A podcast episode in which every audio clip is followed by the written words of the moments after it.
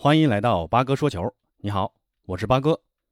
今天凌晨，欧洲冠军联赛小组赛第一轮的两场重头戏，曼联客场一比二不敌伯尔尼年轻人，C 罗率先打破僵局，伯尔尼下半场追回一球，但中场前最后一分钟，林皇头脑发热，乌龙助攻伯尔尼反超比分，曼联无奈接受失利的苦果。而巴萨主场零比三不敌拜仁。穆勒在上半场禁区外一脚远射，打在巴萨后卫加西亚的背部，发生折射，弹入球网。拜仁幸运地收获一粒进球。那下半场莱万禁区内两次补射梅开二度，拜仁就此收获一场完美的客场胜利。好，让我们复盘一下这场比赛。昨天节目中呢提到巴萨这场比赛，科曼有可能会采取三五二阵型来对抗拜仁的四二三幺。那果然与我所料一样啊。科曼派出阿劳霍、皮克、加西亚的三中卫阵型，而罗贝托和阿尔巴位置往前提，跟德容、布斯克茨、佩德里组成五中场，也是加强中场的防守拦截。前锋线则是两个荷兰人德佩和卢克德容。科曼摆出这样一个阵容，也确实是难为他了，几乎把所有能踢的球员都派上来了。结合现有的球员和与拜仁的实力对比，打三五二这个防守阵型，确实也是最务实的。但这场比赛打下来，卢克德容真的是不堪大用，这打打替补没问题啊。那这个等会儿再说吧。拜仁这边几乎延续了四比一大胜莱比锡的首发阵容，唯一的变化就是右前腰由穆夏拉替换格纳布里上场，这跟格纳布里在赛前传出身体不适有一定的关系吧。拜仁的打法在开场后就显得非常具有侵略性，基米希开场仅四分钟就因动作凶狠拿到黄牌。这种侵略性也似乎给巴萨球员很大的心理压力啊，在拿球和纵向传球上总是无法做到随心所欲，甚至是有点提心吊胆，更多的只能横传和回传，这也无形增加了拜仁反抢后的二次进攻。如果说第一个进球有幸运的成分，那拜仁的第二个进球就是在连续的进攻中穿透巴萨的防线，造成防线失位打进的，所以拜仁这场的战术也是非常的成功啊。萨内在左侧的发挥也是非常出色，上下半场有几脚球门范围内的非常有威胁的打门。穆勒也在前场起到左右连接的串联作用，上半场还打进一粒折射进球。莱万更是发挥超级巨星的作用，不但牵制了巴萨后卫大部分的防守注意力，更是贡献两粒进球，直接摧毁了巴萨。八哥重点要提的就是格雷格雷斯卡，中场绞肉机般的存在。可以说让巴萨的中场球员在拿球时毫无信心。布斯克茨在多次被其放倒后有点缩手缩脚，往日良好的出球时机的把握也变得有点迟缓，传球被断或被抢就会给巴萨带来持续的防守压力。同时，拜仁的战术打法也可以让他们的防守做得更加紧密，不管是进攻还是防守，局部的人员密度保持的都是非常的高，总能在巴萨持球时保持高强度的防守压力。巴萨球员想往前传的时候，抬头一看，全是穿白色球衣的。所以说，拜仁这场比赛的胜利就在于以下三点：一、战术，纳格尔斯曼预料到巴萨有可能会打防守反击的战术，加强中场的控制。那对布斯克茨和佩德里的针对性防守，让巴萨无法做到有效的直传，只剩德容一个点还能往前出球。那二，前场的紧逼反抢。高强度的反抢能争取更多的二次进攻。巴萨球员在面对持续的进攻压力时，位置难免会出现失位，这也给了莱万和穆勒更多的补射机会。三，超级巨星的实力。萨内的表现刚才说了啊，犀利的突破和突然的节奏变化让巴萨后防吃透了苦头。两个门柱给了莱万的补射机会，莱万的机会把握和冷静确实称得上是绝对巨星。拜仁可以说在诺坎普获得了一场完胜。那说完拜仁，再来提提巴萨。巴萨这场比赛其实不只是零比三的失利啊，要不是下半场拜仁有或多或少有点收手，巴萨真的有可能再次收获一场大比分失利。这场比赛巴萨守也没守住，攻呢也没攻出去。那总结一下巴萨的失利原因：一、防守问题。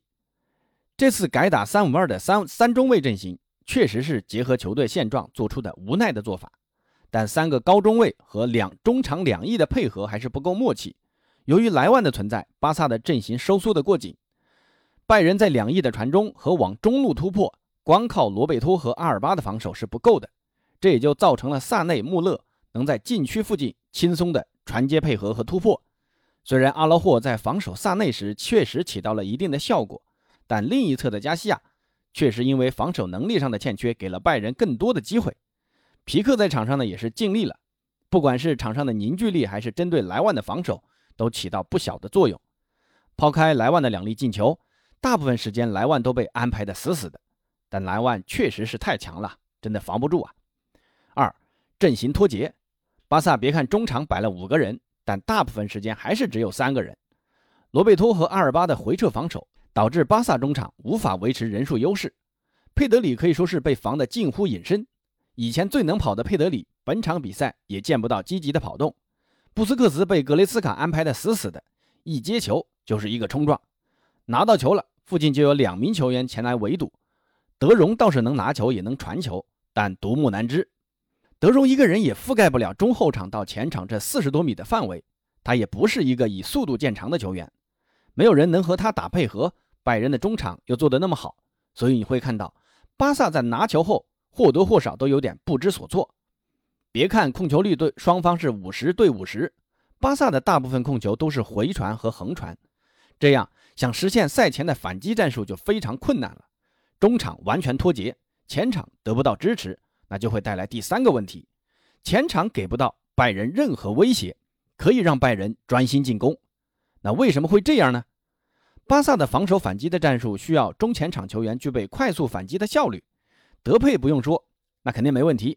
这场比赛也非常努力，也确实造成了一些威胁。卢克德容要速度没速度，要对抗没对抗。那上半场德佩的一个直塞，如果大德容速度能再快一点，完全有可能形成单刀。那结果被后卫抢先拿到拿到球权，丧失了一次好机会。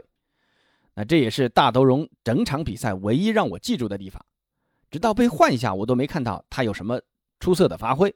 那前面说了啊，中场给不到前场任何支撑，球都过不了半场，德佩再怎么努力也没用，只能回撤接球，回撤的深了，另一名前锋。德容又做不到快速的前插，只能靠自己硬带生突。